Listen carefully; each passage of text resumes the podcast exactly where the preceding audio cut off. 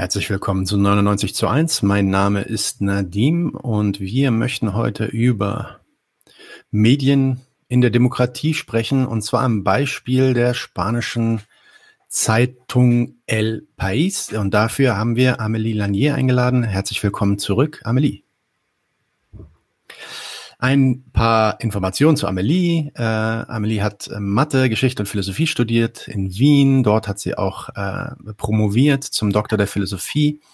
Äh, ihre Dissertation, ganz interessant, über die Widersprüchlichkeit von Moralphilosophie am Beispiel Friedrich Nietzsches. Seither äh, ist sie äh, frei, in freier Forschung unterwegs über die Geschichte Osteuropas und des Ost, äh, österreichischen Kreditwesens. Es gibt viele Publikationen und auch Bücher von ihr, ähm, zum Beispiel zum Transformationsprozess nach 1989 oder eben auch neuere Entwicklungen im Bank- und Finanzwesen. Man kann viel von ihr nachlesen in ihrem Blog, der heißt nestormachno.alanier.at. Und auf ihrer Webseite gibt es auch nochmal generelle Informationen zu ihrer Arbeit. Die Webseite ist dann www.alanier.at. So, und ich hoffe, diesmal habe ich alles äh, richtig erwischt, Amelie. Wenn es noch was gibt, bitte korrigier mich. Gut, wir machen heute eine Sendung über Medien, Medien in der Demokratie und diesmal mit einem Schwerpunkt, nämlich auf den spanischsprachigen Raum der spanischen Tageszeitung El País. Dabei wollen wir mal demonstrieren, was man anhand der Geschichte dieser Zeitung und auch der Entwicklung, die diese Zeitung so durchgegangen ist, äh, über Medien an sich lernen kann. Vielleicht dann äh, erstmal die erste Frage an dich, Amelie, zur Einführung. Was ist eigentlich El País? Wie wichtig und einschlägig ist das Blatt? Ähm, Gibt es dazu vielleicht ein deutsches Pendant, das man sich dafür anführen könnte? Wie lässt sich die Zeitung auch politisch und ideologisch verorten? Also zunächst einmal möchte ich sagen, wie ich ähm, überhaupt zu diesen Medien, diesem Medium und anderen, die ich vielleicht auch mal besprechen werde, stehe. Auf meinem Blog zum Beispiel mache ich regelmäßig Pressespiegel. Also wenn ich in der, im El País oder in einer russischen Zeitung einen Artikel finde, wo ich mir denke, den sollte man kennen, dann übersetze ich den und stelle ihn auf meinen Blog. Also mein Blog ist zu einem großen Teil besteht aus solchen Pressespiegeln. Das war etwas, was früher einmal in Tageszeitungen üblich war. Da wurde vor allem aus Le Monde oder aus der Times oder so, wurde auch in deutschsprachigen Medien wurden so Artikel abgedruckt, übernommen. Das hat sich völlig aufgehört. Vielleicht von dem, einerseits, weil die Zeitungen alle finanziell am Zahnfleisch gehen, äh, weil es gar keine Leute mehr gibt, die das machen können. Obwohl das eigentlich mit Google-Übersetzer gar nicht so schwierig ist, wenn man die Sprache ein bisschen kann. Und äh, auch deswegen, weil wahrscheinlich Sie sich denken, steht eh in allen Zeitungen das Gleiche, warum muss man von einer ausländischen Zeitung was übersetzen? Das ist aber nicht so. Und ich, deswegen möchte ich gerne das El País eben heute vorstellen, weil es, ich zeigen will, dass es doch ein bisschen andere äh, journalistische Traditionen auch gibt, als die wir aus dem deutschen und englischsprachigen Raum, das ist, ergänzt sich ja sehr, äh, kennen. Also, um auf das El País überhaupt vorzustellen, Sie ist 1976 äh, gegründet worden, ein halbes Jahr nach Frankos Tod. Der langjährige Chef der Zeitung und des Medienunternehmens Prisa, das sich dann später gegründet hat, Jesus de Polanco, der hat sich speziell den Übergang zur Demokratie als oberstes Ziel gesetzt. Ein zweiter Gründer oder Mitbegründer war der Sohn des Philosophen Ortega y Gasset, der vorher bereits die Zeitschrift des Westens herausgegeben hatte, die sich mit Philosophie und Literatur befasst hat. Beide waren also, so viel kann man sagen, gestandene Europäer, also auch Vordenker des EU-Gedankens und der Integration Spaniens in die Europäische Union oder Europäische Gemeinschaft. Sie haben sich die Einführung und Festigung der Demokratie zum Ziel gesetzt. Das El País wird von seinen Kritikern oft als eine Art Sprachrohr der sozialistischen Partei, der PSOE, bezeichnet. Das trifft die Sache aber nicht ganz. Die PSOE kommt nur deswegen verstärkt ins Spiel, weil ihr die Zeitung mehr Demokratie zutraut als der Franco-Nachfolgepartei der PP. Zum Beispiel das El País ist in, den, in, den, äh, in Katalonien oder im Baskenland ist es nicht sehr beliebt. Also diesen äh, Separatismus, mit dem, von dem hält, hält sie auch nicht sehr viel. Sie war lang die meistgelesene Tageszeitung von Spanien. Und wenn man jetzt ihre beiden Standbeine, Papier und Internet, zusammennimmt, ist es auch heute noch. Die Konkurrenten El Mundo und La Vanguardia und inzwischen auch El Español, das ist eine neuere Zeitung, sind aber am Internet ihr bereits voraus. Die Bildzeitung hat äh, nach 1975 versucht, dort ein Boulevardblatt einzurichten, so wie sie selber eben ein Pendant der Bildzeitung, das ist völlig gescheitert. Also so etwas wie zum Beispiel die Bildzeitung oder die Kronenzeitung oder sowas gibt es in Spanien nicht.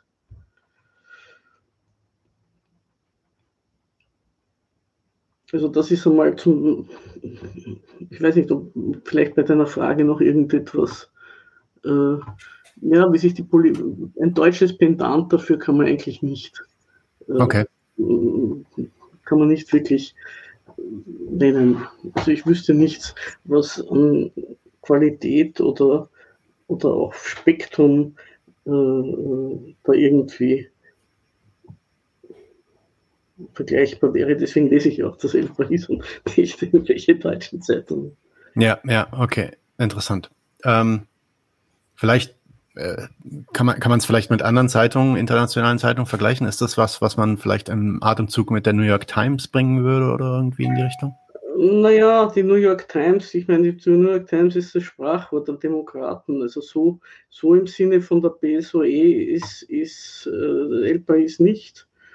Und äh, dadurch, dass es natürlich auch andere Schwerpunkte hat und einen großen Stand, seit der Internetzeit, ein großes Standbein in Lateinamerika oder auch schon vor der Internetzeit, hat es nie diese, diese Ausrichtung auf den amerikanischen Imperialismus, die die New York Times hat.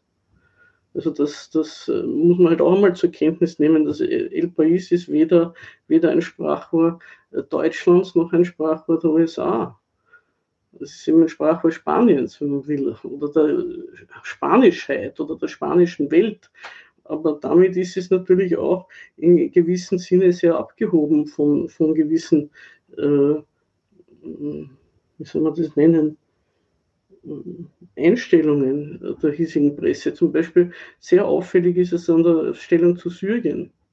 Es hat nie solche Artikel gegen, gegeben gegen den Assad in El País, wie es in deutschen und englischen Zeitungen gegeben hat.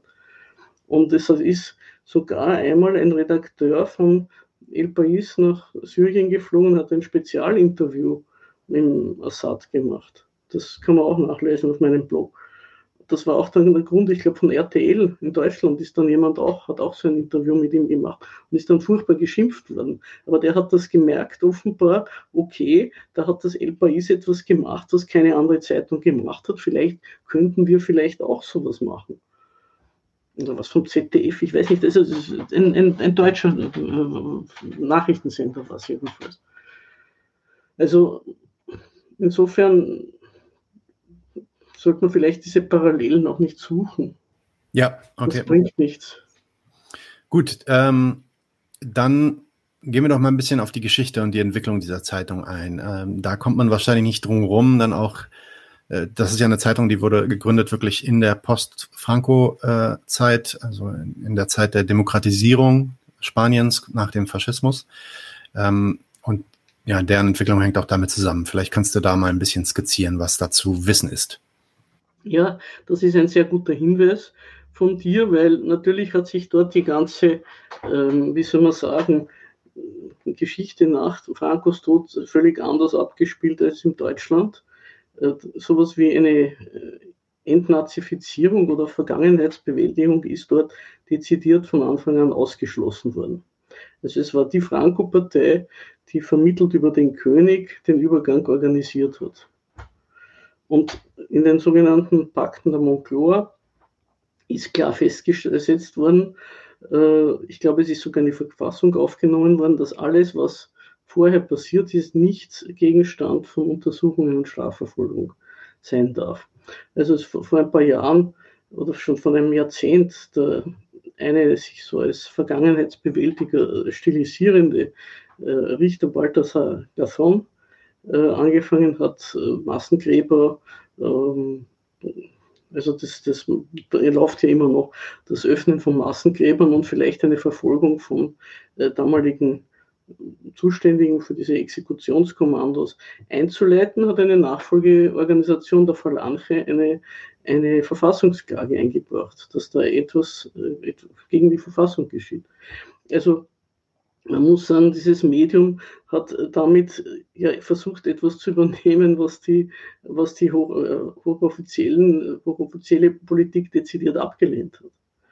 Also natürlich ist das eine kleine Gratwanderung, weil man sieht ja, es ist, es ist nicht äh, verfassungskonform, wenn man nachfragt, was eigentlich alles passiert ist zwischen äh, 1936 und äh, 1975 in Spanien an äh, Gerichtsurteilen, Hinrichtungen, äh, extrajudikalen Hinrichtungen hat es ja auch gegeben. Dann war zum Beispiel nochmal vor ein, ein paar Jahren auch ein großer Skandal, wie viele Kinder eigentlich ihren Eltern weggenommen worden sind, dass gesagt worden, das Kind ist gestorben und dann in Adoption gegeben sind verlässlicheren Leuten. Und das ist ein viel größerer, äh, hat ein viel größere Umfang gehabt, wie zum Beispiel in Argentinien, wo das ja auch üblich war während der Diktatur.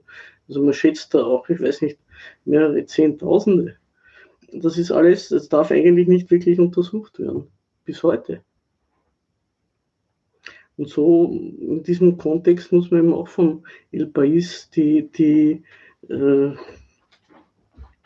die Ausrichtung verstehen, dass sie sagen, wir wollen das doch irgendwie im Rahmen des Möglichen zur Sprache bringen und müssen da halt eben versuchen, dass wir da nicht gleich ins äh, Kriminal kommen.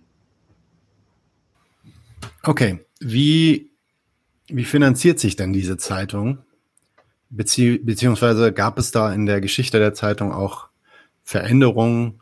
Und was kann man aus diesen dann vielleicht auch über das Problem der Medienfinanzierung generell lernen, was so eine Zeitung angeht?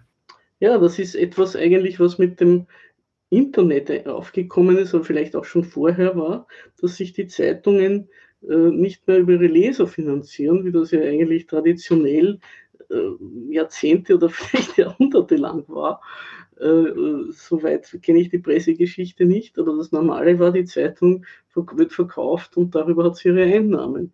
Und das hat sich dann irgendwann einmal gedreht. Die Einnahmen aus dem Verkauf wurden unwichtig und das Wichtige sind die Werbeeinnahmen gewesen. Und äh, da hat sich eben auch von Papier zu, zu Internet einiges getan.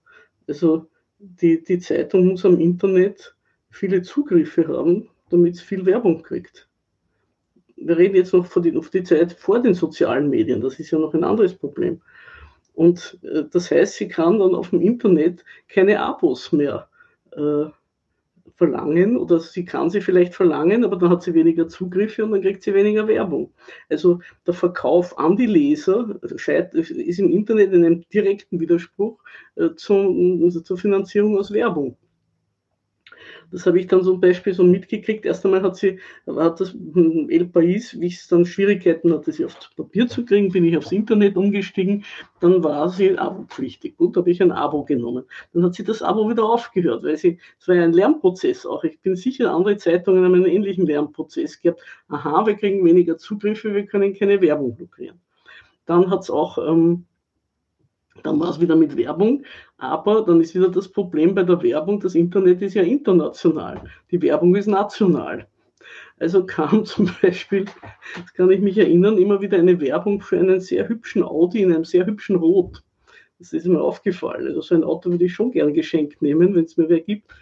Aber es war nur in Spanien erhältlich. Dieser Typus ist in Österreich oder Deutschland gar nicht verkauft worden, weil dieses Rot nicht gegangen ist. Dann hat also El País gemerkt, mit der Werbung der nationalen und dem internationalen, das geht irgendwie nicht so richtig. Dazu hat es dann auch einmal einen Aufruf gegeben von der PP, weil das El País irgendwas geschrieben hat, glaube ich, im Zusammenhang mit dem Baskenland, was der äh, PP, also der Volkspartei, nicht gefallen hat. Darauf haben sie einen äh, Werbeboykottaufruf gegen El País gemacht. Gut, dann hat das El País seine Werbung an Google verkauft. Ich nehme an, das ist immer noch so, ich weiß es nicht. Das heißt, sie, der Google zahlt Ihnen eine Pauschale und nützt Ihre Zeitung für Werbefläche. das ist auch relativ holprig gegangen am Anfang. Also ich habe El País aufgerufen und dann kam auf einmal eine Werbung für Mozartkugeln. Die haben also irgendwie gesehen, Zugriff aus Österreich, dann haben sie in der Schublade schnell, schnell gesucht, was haben wir zu Österreich an Werbung, und dann kamen die Mozartkugeln.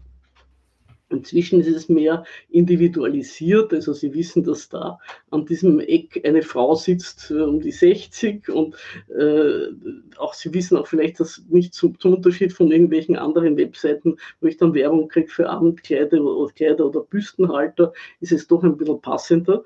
Aber es ist dann so ausgeartet, äh, dass ich, dass ich äh, äh, da sind so Pop-up-Fenster gekommen und man konnte manchmal den Artikel gar nicht lesen. Dann habe ich einmal bei El País angefragt, habe gesagt, ich würde ein Abo nehmen, wenn man dieses Werbungszeug irgendwie ein bisschen, gibt es nicht eine Abo-Version. Daraufhin haben sie mich geschickt an eine andere Firma, die die Printausgabe äh, eingescannt hat und als Bild äh, wow. angeboten hat. Wow. Dann habe ich dort ein Abo genommen. Das hatte wiederum den Nachteil, dass ich es nicht mit Copy-Paste äh, in den äh, Google-Übersetzer habe geben können. Es hat also die ganze Pressespiegelgeschichte sehr mühsam gemacht. Und dann habe ich, war ich aber der Meinung, das ist die gleiche Firma bis ich draufgekommen bin, dass es eine Firma ist, die für verschiedene Zeitungen dieses äh, äh, Modell übernimmt und mit El País direkt gar nichts zu tun hat. Und jetzt ist es wiederum so, dass sie ein gemischtes System haben. Also sie, du kannst ein Abo nehmen, dann kannst du alle Artikel lesen oder du kannst kein Abo haben und dann kannst du nur bestimmte Artikel lesen. Also ich habe wieder die andere Firma verlassen, bin bei El País gelandet, bitte. Und das El País ist seit, was ich weiß, seit auch schon seit geraumer Zeit, ähm, äh, also wie sagt man da, defizitär aber sie haben der, mit der Zeit, in, in, also seit 1975 ist ja einiges Wasser den, den was muss man da sagen, den Guadalquivir hinuntergeflossen. Und sie haben also auf Audiomedien, auf Fernsehen und so weiter ein großes Medienimperium aufgebaut. Die Prisa-Gruppe ist, glaube ich, das größte Medienimperium der spanischsprachigen Welt. In Lateinamerika ist sie besonders in Kolumbien und in Mexiko präsent und versuchte so ähm, da einen eigenen kleinen spanischen Imperialismus auch zu befördern. Also wir als die Protektoren Lateinamerikas. Das ist alles dann ein bisschen hintertrieben worden durch die spanische Politik. Aber das ist jetzt ein anderes, anderes Thema. Äh, Prisa ist zum Beispiel sehr, äh, sehr negativ eingestellt gegenüber Kuba. Der kubanische Korrespondent, wir werden dann auf das Korrespondentenwesen noch zurückkommen, der ist äh, ausgewiesen worden einmal aus Kuba, weil er so negativ berichtet hat. Aber aus den Einnahmen von diesen ganzen anderen Kanälen äh, haben sie immer das äh, El País als Flaggschiff finanziert.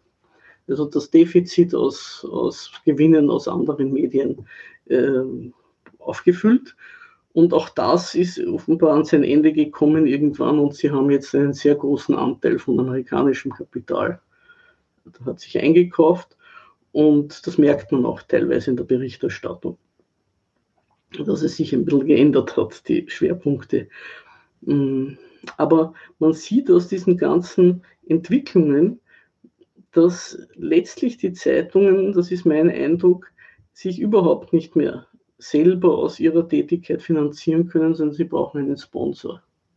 Der Sponsor hält sich die Zeitung, weil das, was weiß ich, das für andere Sachen von der Steuer abschreiben kann oder, oder für seine eigenen Geschäfte als Werbeplattform verwendet.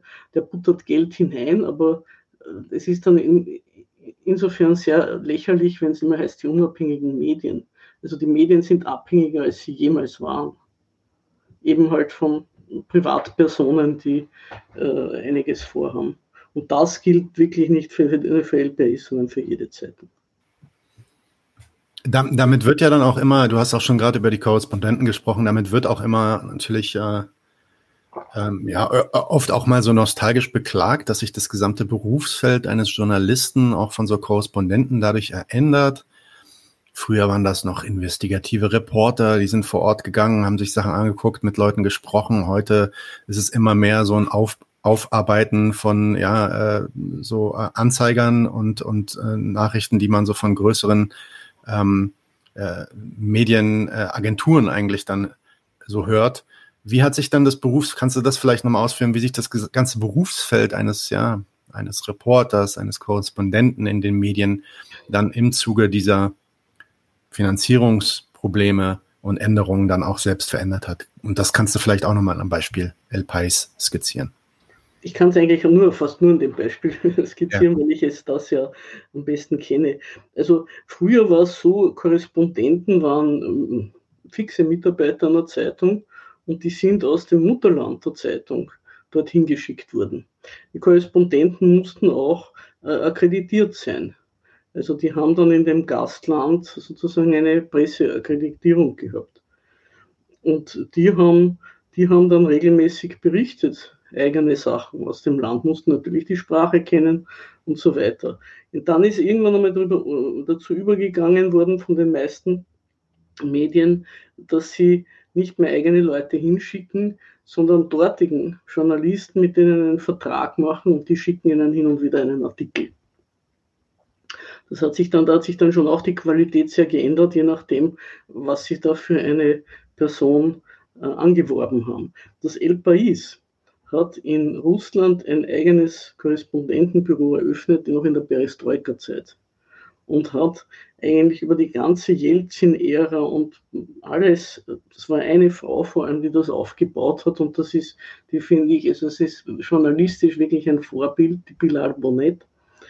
Die ist dann in Pension gegangen. Das ist ungefähr mit diesem Einkauf vom amerikanischen Kapital im El Pais passiert. Sie schreibt noch hin und wieder.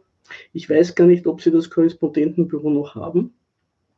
Aber sie haben zum Beispiel äh, auch, was sie auch noch machen, äh, sie tun äh, Auswärtige äh, einsetzen, die kriegen einen Vertrag und machen für, also Auswärtige im Sinne von nicht mehr fixe Angestellte der Zeitung, sondern so Freelance-Reporter, die kriegen dann für eine gewisse Zeitspanne einen Vertrag. Also die haben mehrere Leute in die Ukraine geschickt zum Beispiel.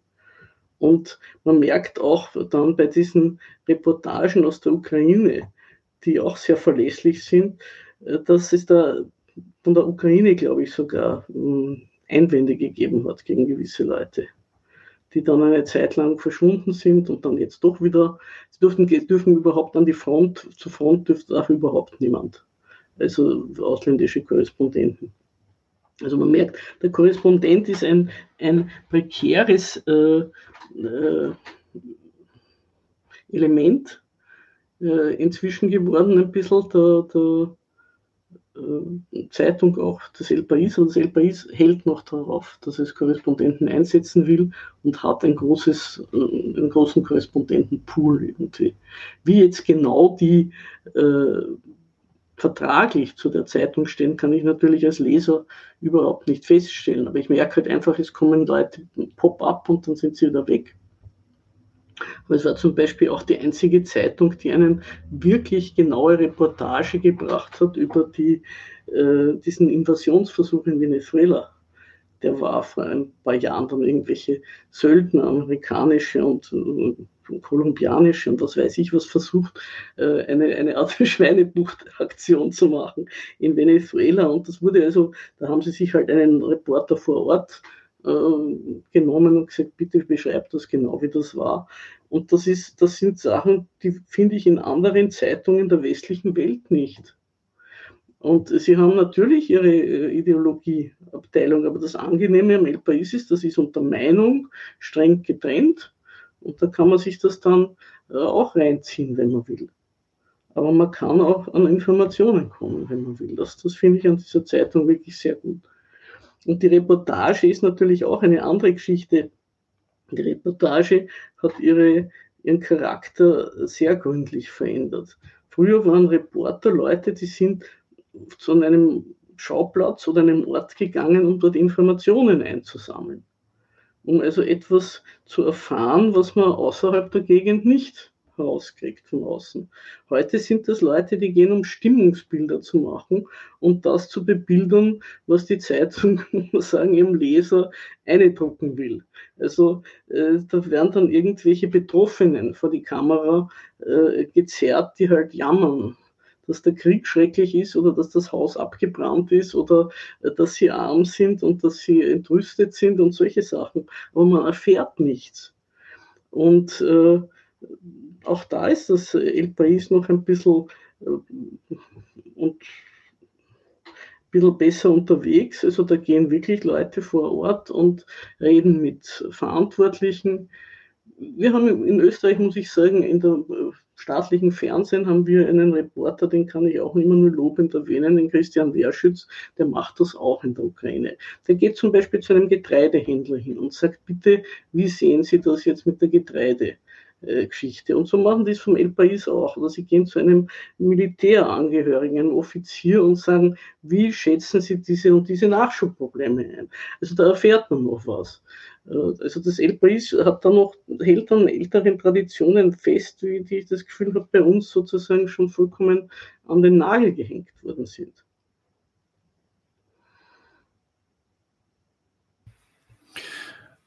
Vielleicht macht es an der Stelle Sinn, weil wir ja gerade über die Journalisten und die Reporter sprechen, ähm, dann nochmal ein bisschen tiefer zu gehen in den Beruf des Journalisten heute.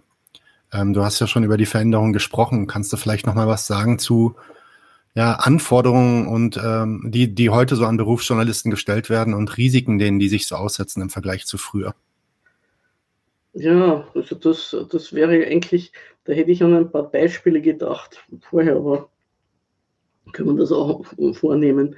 Äh, ich, mein Eindruck ist, dass sie, äh, was die außenpolitische Seite betrifft, und das ist das, was mich interessiert, also mit Innenpolitik oder so beschäftige ich mich wenig, da ist es zum Beispiel nicht mehr wichtig, dass die Leute Fremdsprachen können. Aber sie müssen diese ganzen Computerprogramme und Video und diesen ganzen Schnickschnack müssen sie beherrschen. Man nimmt gerne freie Mitarbeiter oder Volontäre, die äh, gerade am Lernen sind, die kosten noch weniger.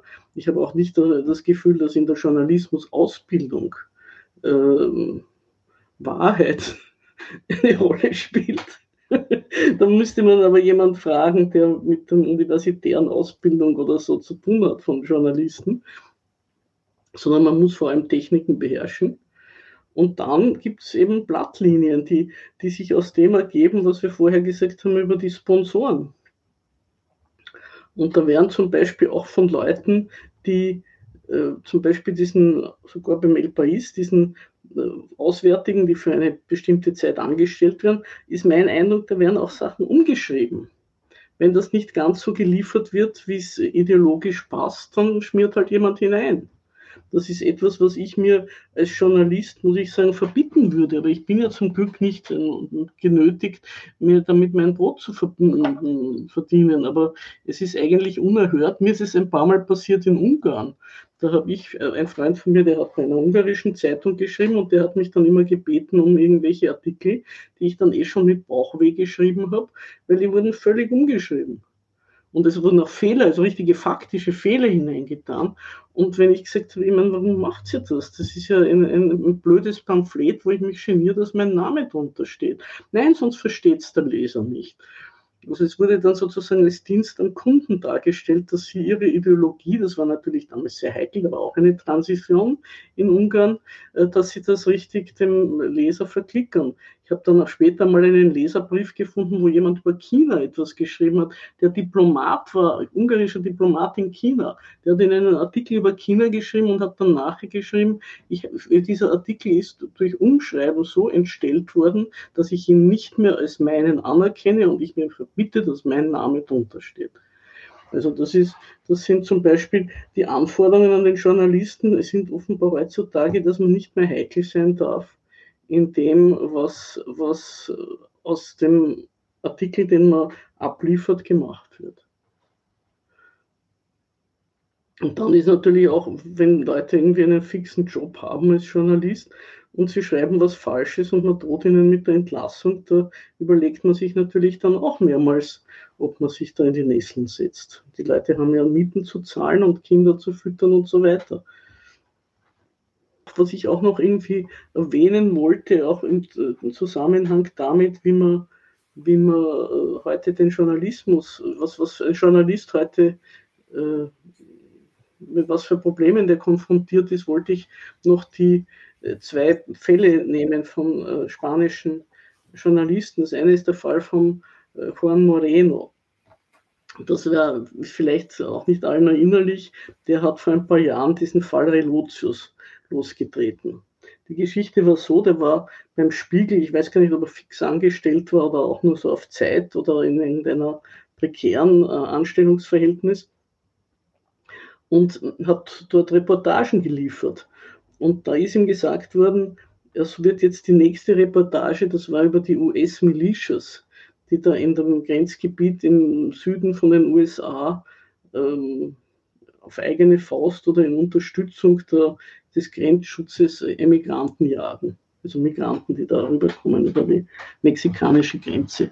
Und da ist ihm gesagt worden, ja, das werden sie mit dem Relotius, unserem äh, Star-Reporter zusammenschreiben. Naja, hat er sich gedacht, bitteschön.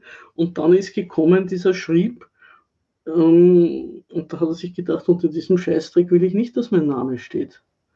Und dann ist er dem nachgegangen, wo der Relotius eigentlich seine Sachen her hat und ist äh, zu dem Schluss gekommen, dass der nie mit irgendeinem, also von, nie irgendeine Reportage gemacht hat, sondern sich das alles aus dem Internet zusammengesucht hat. Sowohl das Bildmaterial als auch die, die Aussagen von diesen Milizionären. Man findet ja inzwischen, muss man sagen, am Internet alles. Wenn man auch ein bisschen Fremdsprachen kann und sich lange dahinter setzt zu surfen, ist alles äh, auffindbar. Also deswegen tun die Geheimdienste inzwischen, äh, steht eine der Hauptausbildungen des CIA ist, dass die Leute Fremdsprachen lernen. Das ist lustig, während in normalen Bildungsinstitutionen oder so diese Fremdsprachen eigentlich vollkommen untergehen, weil es gibt ja eh Übersetzungsprogramme und es spricht ja eh jeder Englisch, sind die Geheimdienste, die, die Koreanisch, Russisch, Chinesisch und so, dass die Leute auf das einschwören. Das müsst ihr lernen, dann kriegt ihr bei uns einen Job. Also gut, hat der, der äh, Juan Moreno sich einmal hingesetzt und hat das festgestellt, dass das alles alles äh, aus dem Internet war und nichts Originelles. Dann hat er das einmal im Spiegel verbreitet. Erst einmal hat er Relotius geschrieben und gesagt, so, das ist keine Reportage, sondern das ist ein Cocktail von äh, Internet-News, was du mir da geschickt hast. Der hat überhaupt, überhaupt nicht reagiert, ja, habe ich doch nicht notwendig. Äh, dann ist, hat er das dem Spiegel geschrieben, hat gesagt, das ist ein, ein Konglomerat von übernommenen Nachrichten der Spiegel hat nichts gemacht. Äh, und hat gesagt, nein, nein, das kann nicht sein. Dann hat der Moreno gesagt, wenn ihr nicht macht, nichts macht, gehe ich an die Öffentlichkeit. Und sagt, dass das, ich muss sagen, von dem Mann wirklich äh, sehr ordentlich und der ist, hat auch eine Familie zu ernähren gehabt. Ja. Er hat sich eben, und das hat er vielleicht auch richtig drauf gesetzt, hat sich gesagt, in dieser korrupten Medienlandschaft kann man vielleicht mit dieser Art und Weise von äh, Ehrbarkeit doch noch sich irgendwo eine Nische äh, äh, äh erobern. Und dann am Schluss ist das Ganze aufgeflogen, dass der Religionslos nie eine, eine, eine Reportage selber geschrieben hat, dass das immer so ein Scheiß war und dass er dafür, weil er genau das geliefert hat, was die Zeitung wollte, irrsinnig viele Auszeichnungen gekriegt hat. Aber man muss sich sozusagen von Moreno den, den, den, die, die Situation auch vorstellen. Wenn das Ganze schief geht, ist er arbeitslos weil er gesagt hat, ich will nicht unter Fake News meinen Namen setzen. Oder Fake News, es, waren, es war eigentlich es war ein, so ein, ein, ein literarisch aufge, aufbearbeitetes Blabla, bildungsbürgerlich, was der Relotius immer geliefert hat. Das war eigentlich das, was gegangen ist. Und die zweite Person, auf den ich auch noch, an den ich noch erinnern möchte, der Moreno ist heute, hat eh, eh irgendwo, ich weiß nicht, ob er beim Spiegel noch ist. Ich glaube, er tut beim Spiegel irgendein Videoprogramm jetzt machen. Im, im Spiegel Online ist er, glaube ich, jetzt angestellt. Also es gibt ihn noch und er ist noch journalistisch tätig. Man kann ihn irgendwo finden. Der andere, eine weitaus tragischere äh, Figur war der José Coso. Der José Coso war als Reporter von Telecinco, einem spanischen Nachrichtenkanal, bei dem Einmarsch in den Irak dabei. 2003 und ist von einem US-Panzer von einem auf einem Balkon erschossen worden, zusammen mit einem Ukrainer, der für, ich glaube, äh, die französische Nachrichtenagentur gearbeitet hat. Oder für Al Jazeera, ich weiß es jetzt nicht. Und äh, der äh, Kosu, es ist nie, der war ein Freelance-Journalist, der hat nicht einmal eine, eine Arbeitslosenversicherung gehabt. Nach seiner nach seinem Tod ist die Witwe und die Kinder dagestanden, die haben keine Kompensation gekriegt, keine Witwenrente, nichts. Und es ist auch nichts herausgekommen bei diesen, äh, bei diesen Nachforschungen in der Schuldfrage. Klar, was hat er dort auf dem Balkon zu suchen? Er hätte doch viel lieber bei eingebetteten Journalisten mitmachen müssen. Es war vielleicht auch, Telefinco ist, hat sich auch unbeliebt gemacht, weil die haben gefilmt, da wurde ja auch das erinnern sich wahrscheinlich auch die meisten Leute nicht mehr. Es liest ja auch heute kaum mehr, Zeit, mehr Zeitung und das äh, die, die Gedächtnis ist kurz der Menschheit. Da wurde diese Statue von Saddam Hussein gestürzt. Das ging durch die Weltpresse ach, der Diktator ist zwar noch nicht gefasst, aber mal seine Statue. Und das ist so also richtig so symbolisch. Man erinnert sich an Eisenstein, der Sturz des Denkmals, der Film in Oktober, bei der Oktoberrevolution und so weiter. Aber in Wirklichkeit haben die, und eine Menschenmenge hat das bejubelt und, und, und so weiter, wobei die Menschenmenge schon sehr so aufgenommen wurde, dass man nicht gesehen hat, wie wenig das waren. Aber die von Telefinco waren vorher auf der Szene. Wir haben gesehen, wie die US-Armee das alles vorbereitet hat, wie sie aus Gefängnissen Leute herausgelassen haben, damit sie dort ein Publikum haben. Das war alles Hollywood. Und das ist durch Telefinco herausgekommen. Vielleicht war das ein Grund, warum.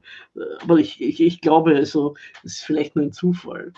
Aber auf jeden Fall kann man an der Geschichte vom Koso sehen, was man für ein Risiko hat, äh, wenn man, wenn man nicht, äh, also, oder auch an dem, was die äh, Associated Press sagt, wenn man nicht mit gewissen ähm, US- oder sonstigen Institutionen zusammenarbeitet als Journalist. Das wollte ich nur noch sagen als äh, zwei Beispiele für das journalistische Risiko, die mir aufgefallen sind bei meiner Zeitungslektüre. Okay, ähm, eine Sache, die wir auch schon erwähnt hatten, sind die, ähm, sind die Presseagenturen und die Werbeagenturen. Und die spielen ja im heutigen Medienzirkus eine, eine wichtige Rolle. Ähm, man sieht das immer wieder, auch bei deutschen Nachrichten zum Beispiel, dass wenn Nachrichten, weiß ich nicht, sei es im Tagesspiegel auf der Website irgendwie äh, groß aufgemacht werden, dass unten drunter dann steht, Quelle Associated Press oder äh, Quelle Reuters oder sowas in der Richtung.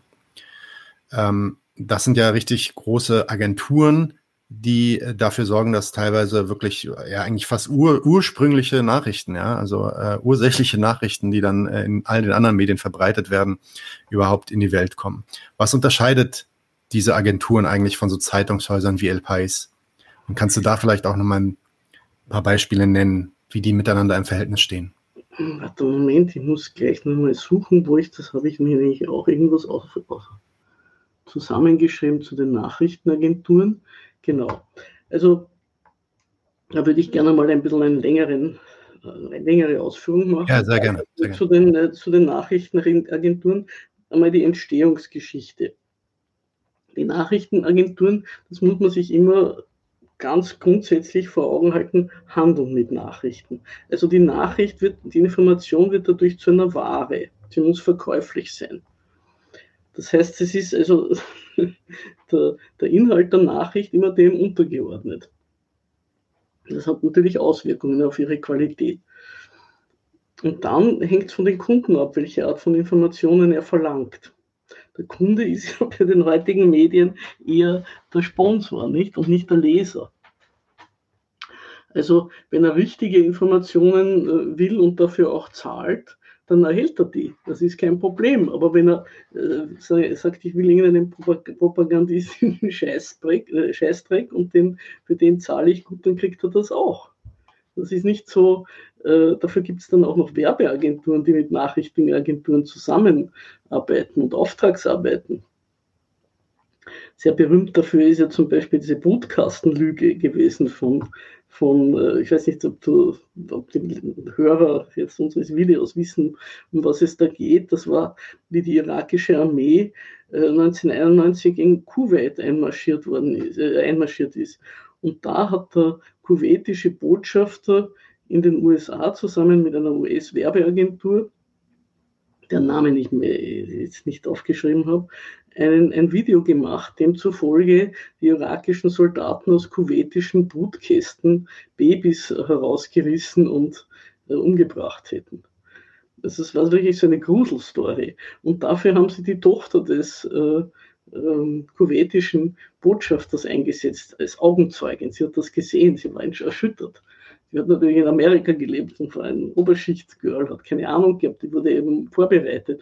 Und damit ist das auch losgegangen, dass man gerne bei so Reportagen oder sowas Kinder nimmt, weil die Kinder sind ja so glaubwürdig. Ne? Also da wurde eine Art von Kindesmissbrauch eingeführt in das Medienwesen mit dieser Brutkastenlüge. Und diese Werbeagentur hat zum Beispiel dann äh, auch auf Rat Kuwaits die bosnische Regierung von Iset Begovic während des Bosnienkriegs äh, eingesetzt, um, um, den Bosnienkrieg an die Nachrichtenagenturen zu verkaufen. Sie sind inzwischen bei wichtigen ähm, Aktionen ist das üblich, dass man diese Werbeagenturen einsetzt. Das merkt man auch. Das sind dann so gewisse ähm, Textbausteine. Die kommen dann in allen Zeitungen. Da weiß man, das ist aus dieser Quelle.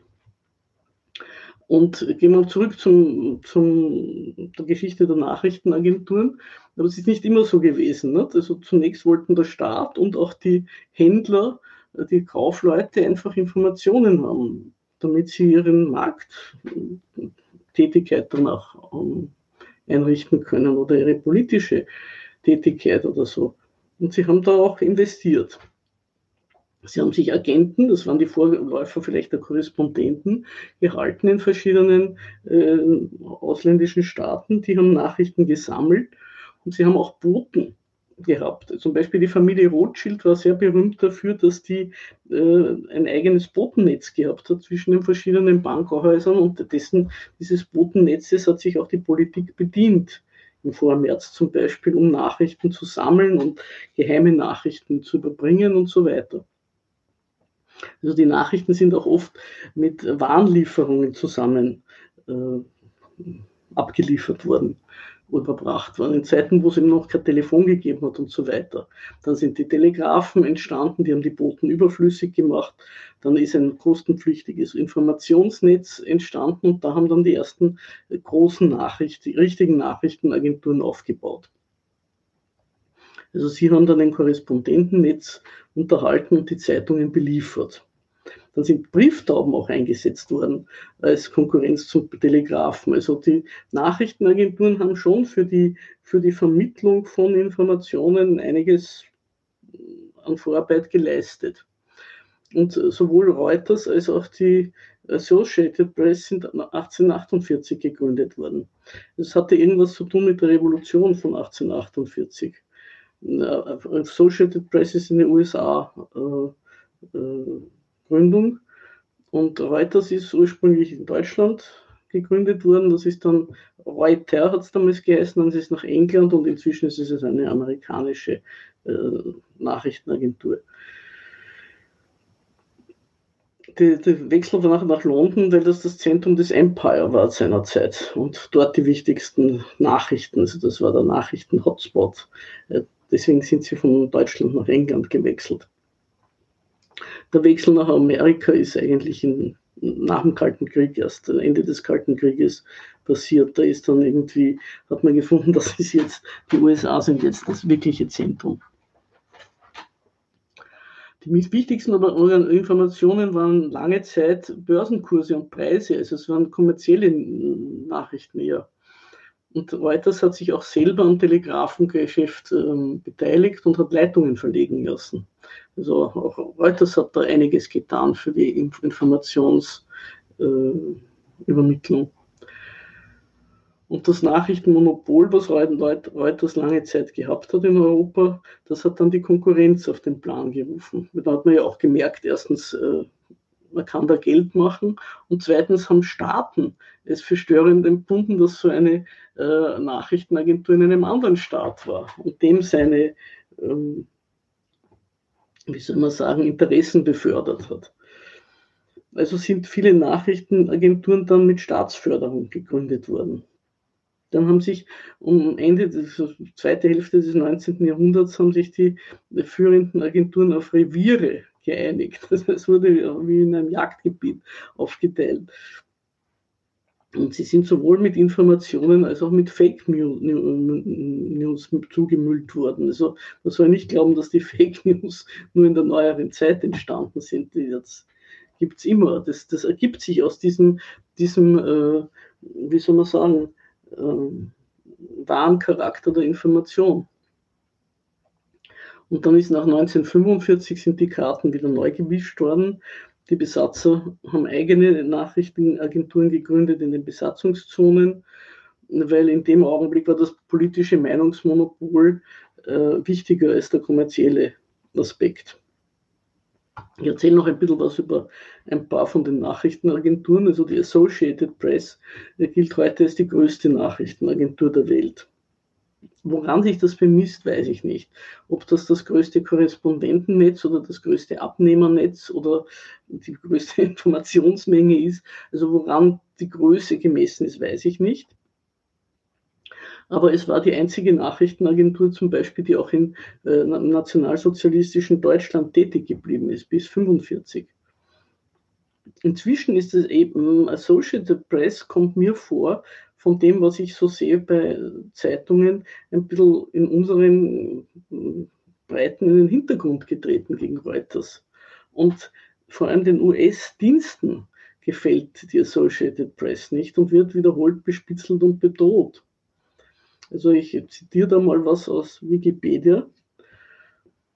Anlässlich einer ehrenvollen Erwähnung der journalistischen Exzellenz, Exzellenz für den AP-Geschäftsführer Tom Curley am 6. Februar 2009 in der University of Kansas kritisierte Curley den anwachsenden Druck des US-Militärs auf unabhängige Berichterstatter in Kriegsgebieten und eine zunehmende Beeinflussung der Medien durch das US-Verteidigungsministerium. Seit dem Irakkrieg 2003 seien elf AP-Journalisten für mehr als 24 Stunden festgenommen worden und allein 2008 hatte das US-Militär weltweit acht Journalisten mehr als 48 Stunden arrestiert. Wenn die festgenommenen Journalisten dazu bereit wären, ihre Kollegen schlecht zu machen, kämen sie umgehend wieder frei. Andernfalls hielt man sie zwei bis drei Wochen lang fest und setzte sie weiteren Befragungen aus. Führende Kommandeure der US-Armee hätten ihm zu verstehen gegeben, dass man die Associated Press und ihn zerstören werden, wenn er und die Nachrichtenagentur AP weiterhin auf ihren journalistischen Prinzipien bestünden. Nach dem Irakkrieg erweiterte das US-Militär die Regeln für Kriegsberichterstatter von einer auf vier Seiten und nun seien diese so vage gehalten, dass ein Journalist auf der Stelle weggeschickt werden kann, wenn einem Kommandeur die Berichte nicht gefallen. Also das muss man, das muss man äh, bedenken. Man muss auch bedenken, zum Beispiel, wenn nach dem, was wir vorher gesagt haben über die Medien und dass sie finanziell entweder am Zahnfleisch gehen oder eben, wie gesagt, einen Sponsor haben, dass sie natürlich billigere Möglichkeiten nehmen. Und ich nehme an, Reuters ist günstiger als, als Lieferant, als die EP, weswegen äh, Reuters eher verwendet wird und manche, manche äh, Medien überhaupt auf die Zusammenarbeit mit AP äh, verzichten. Wenn es aber trotzdem die größte ist, so müssen diese äh, Abnehmer meiner Ansicht nach alles außerhalb von Europa sein. Also ich könnte mir vorstellen, dass zum Beispiel in Lateinamerika EPI eine größere äh, oder in Asien größere Rolle spielt als in Europa. Die wichtigste Agentur für Finanznachrichten, die ist erst 1919 gegründet, 1990 gegründet worden vom späteren Bürgermeister von New York. Und die ist die wichtigste Agentur für Finanznachrichten bis heute. Das ist so eine richtige Zahlagentur. Also da kommt man nur dran, wenn man ordentlich Geld ablegt. Dann werden natürlich Sachen von Bloomberg in anderen Medien äh, zitiert, aber man kommt also an Bloomberg nur über wirklich Geld heran oder über Zeitquellen. Die nationalen Presseagenturen wie die DPA oder die AFB oder die APA, die österreichische, habe ich das Gefühl, schreiben eigentlich nur mehr von den Großen ab. Die haben keinerlei besondere äh, Nachrichten oder Informationssuchquellen mehr, die übernehmen. Die gibt es einfach noch als nationale äh, Leuchttürme, weil, weil, sie, weil sie eigentlich da sind und weil sie irgendwie ganz nützlich sind, aber einen, einen Informationswert haben diese Agenturen nicht mehr. Das sind reine Transit-Institutionen. Die äh, größte, fünftgrößte äh, Nachrichtenagentur der Welt und die wichtigste für die spanischsprachige Welt ist EFE. Die verwendet natürlich das El País auch sehr stark. EFE ist 1939, als, also nach dem Sieg der Franco-Truppen in Spanien, von Ramón Serrano Suñer, dem Schwibschwager von Franco, gegründet worden, mit anderen zusammen. Einer der Mitbegründer war übrigens der Großvater des späteren spanischen Premierministers Aznar. EFE heißt F und es steht für Falange, für die spanischen Faschisten. Und äh, es war zunächst einmal eine einfache Propagandainstitution für die siegreiche Seite im Bürgerkrieg. Vor allem hat sie sich als Gegengewicht zu den Presseprodukten von den Organisationen der republikanischen Flüchtlinge in Lateinamerika verstanden. Mexiko und, und Argentinien und äh, so, vor allem Mexiko war ja der Hauptfluchtpunkt für die Republikaner.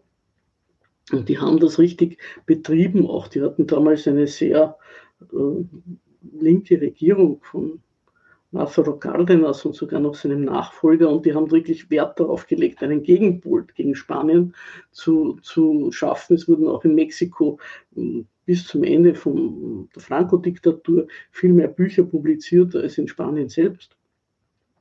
Und dagegen sollte also EFE auch einmal ein Gegengewicht schaffen. Und dann ist sie äh, 1946, also nach, nach, dem Ende des Zweiten Weltkriegs, wie die Falange in, in Spanien schon untergegangen war und, und also keinen in den inneren spanischen Kämpfen ist, ist, ist diese Abteilung der, der, des, des Franco-Systems bereits hat keinen Einfluss mehr gehabt. Aber die Agentur blieb und hat eine Kooperation mit Reuters eingegangen über die Firma Contelsa und hat also die Agenturmeldungen von Reuters in der ganzen spanischsprachigen Welt verbreitet. Also es hat damit dazu erstens zum Aufstieg von Reuters beigetragen, aber unter den damaligen Bedingungen hat das auch geheißen, äh, dass die Mitarbeiter von EFE oder der gemeinsamen Firma sie vorher übersetzt haben. Also EFE hat dadurch dazu beigetragen, das Franco-Regime in beide Richtungen salonfähig zu machen. Sowohl in Lateinamerika als Vermittler von Reuters, einer ganz demokratischen äh, damals Institution, und zweitens aber auch in Westeuropa, weil es ja das Sprachrohr wurde von, äh, von Nachkriegs, der Nachkriegswelt in Lateinamerika. Also hat einen unschätzbaren Dienst für die propagandistische Aufmischung Lateinamerikas äh, geleistet, wo die ganzen, man kann sagen, US-Sichtweisen und Sprachregelungen der neuen Weltordnung den dortigen Medienkonsumenten über ihre nationalen Medien ins Haus geliefert worden sind. Dann hat 1965 sie ihre erste Auslandsagentur in Buenos Aires eröffnet und dann noch Korrespondentenbüros in ganz Lateinamerika. Und damit ist es, hat es auch das Monopol gekriegt für die andere Richtung, die äh, lateinamerikanischen Neuigkeiten in Europa zu verbreiten. Also dann hat das auch noch bestimmte technische Nachrichtentechniken äh, mit, zusammen mit Reuters äh, vermittelt und äh, so ist das eben eine, eine heute sehr respektierte und auch gar nicht schlechte, würde ich sagen, Nachrichtenagentur gewesen. Aber es ist eben interessant, wie das, diese Effe, äh, wie soll man das sagen, äh, zur Einbindung von Franco-Spanien in die der Demokratie verpflichtete äh, Nachkriegswelt, wie das diese Nachrichtenagentur da wirklich sehr viel geleistet hat dafür. Also man kann sagen, während El País sozusagen das Gegengewicht sein wollte zu, äh, zu den unzähligen Traditionen äh, Spaniens, äh, Franco-Spaniens, hat die EFE ganz im Gegenteil sich bemüht, diese anerkannt, salonfähig und dauerhaft zu machen.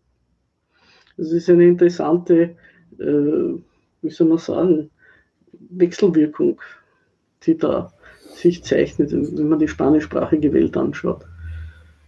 Ja, ein, ja, so ein Antagonismus und ja. gleichzeitig ein Angewiesensein aufeinander irgendwie. Ja, interessant.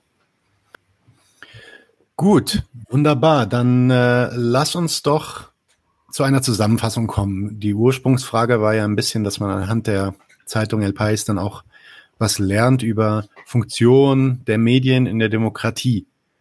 Was kann man denn nun aus äh, diesen Zusammenfassungen von dir darüber lernen?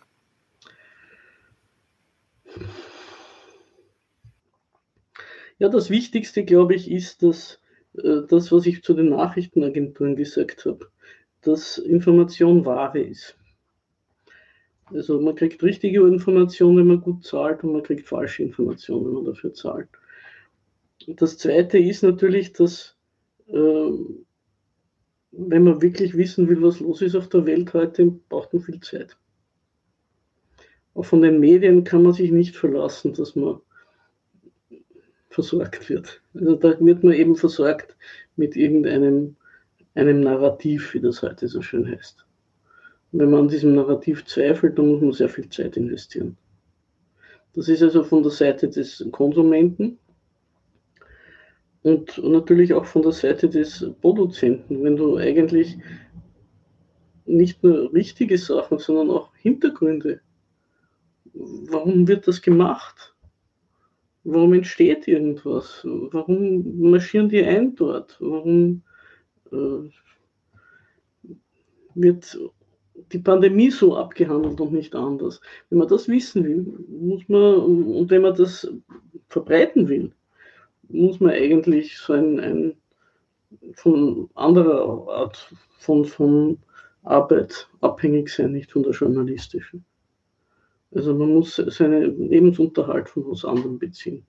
Ich habe einen Freund in Genf, der betreibt auch einen Blog, der ist halt bei einem Telefondienst angestellt. Also richtiger Journalismus, zumindest in unseren Breiten, findet sich eigentlich nur mehr außerhalb der Medien. Wobei man jetzt vielleicht auch noch sagen muss, zurückgehend auf das, was ich zu der Werbung gesagt habe, diese, es ist nur eine Ergänzung, es tut nichts äh, weg von dem, was ich vorher zu, den Medien gesagt habe. Die Werbeeinnahmen sind natürlich auch noch dadurch zurückgegangen, dass es diese Social Media gibt. Und die Social Media sind werbemäßig irgendwie der letzte Schrei. Also sehr viele Unternehmen platzieren ihre Werbung lieber bei Facebook oder bei Twitter oder was weiß ich, was es da noch alles gibt. Ich bin ja gar nicht up to date. Äh, Telegram äh, als bei traditionellen Medien, wodurch natürlich die Rolle des Sponsors noch weiter wichtig wird. Oder der ORF, der, Öst, der österreichischen Nachrichten sind nicht so schlecht. Da merkst du eben, die werden vom Staat finanziert. Aber da ist jetzt auch sehr viel zurückgenommen worden. Also ich nehme an, dass der ORF auch von dem, was er, von dem Niveau, auf dem er ist, auch noch runterfallen wird, weil sie ja überall sparen müssen. Wofür auch Geld ausgeben für Information, wenn eh jede Menge äh, Fake News fast kostenlos äh, zu haben sind. Ja. Ähm, wird ganz interessant zu sehen, äh, wie sich das in den nächsten Jahren, Jahrzehnten entwickelt. Da kommt ja jetzt auch noch was Neues hinzu, dieser große Hype auf die künstliche Intelligenz, die dann ja auch immer noch äh, mitmischen kann, was die Generierung von so neuen Nachrichten angeht.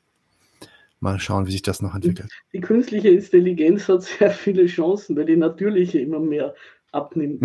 so ist es, genau. Okay. Ähm, vielen Dank, Amelie, dass du wieder hier warst. Wir wollen, wir haben tatsächlich schon noch eine weitere Folge mit dir geplant für eine recht ähnliche Analyse, aber diesmal in Bezug auf Medien in Russland. Ähm, dazu sprechen wir demnächst und werden auch bald dann hier wieder zusammenkommen, um da nochmal weiterzureden. Und generell haben wir auch noch ein paar andere Themen in petto, aber das dann in naher Zukunft. Vielen Dank, Amelie. Danke dir, dass du hier warst. Und danke an alle Zuhörer und bis bald. Leute, wir brauchen eure Hilfe. Wenn euch dieses Video gefallen hat, klickt auf Like, abonniert den Kanal und vergesst nicht das Glöckchen zu drücken, damit ihr benachrichtigt werdet, wenn wir neuen Content droppen. Außerdem solltet ihr uns überall folgen, wo wir verfügbar sind. Das ist Facebook, Instagram, Twitter und Twitch. Und wenn wir irgendwelche Ankündigungen machen oder Posts, dann shared, was das Zeug hält. Gebt uns all eure Liebe. Wir haben mittlerweile ziemlich signifikante Kosten. Wenn ihr es euch irgendwie leisten könnt, unterstützt uns doch auf Patreon. Dann kommt ihr auch in den Genuss verschiedener Vorteile, wie zum Beispiel Zugang zu unserer Discord-Community oder Zugang zu den ultrageheimen Patreon-Episoden, die wir dort posten. Außerdem könnt ihr uns natürlich auch über PayPal Spenden zukommen lassen. Außerdem haben wir mittlerweile einen eigenen Online-Shop. Das heißt, wenn ihr euch immer noch fragt, was ihr euren Lieben zu Weihnachten, Ostern oder sonst wie schenken könnt, geht dorthin und kauft duftes Merch. Alle Links dazu hier in der Beschreibung oder auch auf unserer Webseite 99 zu 1.de. Vielen Dank fürs Dabeisein, danke für die Unterstützung und wir sehen uns in diesem Theater.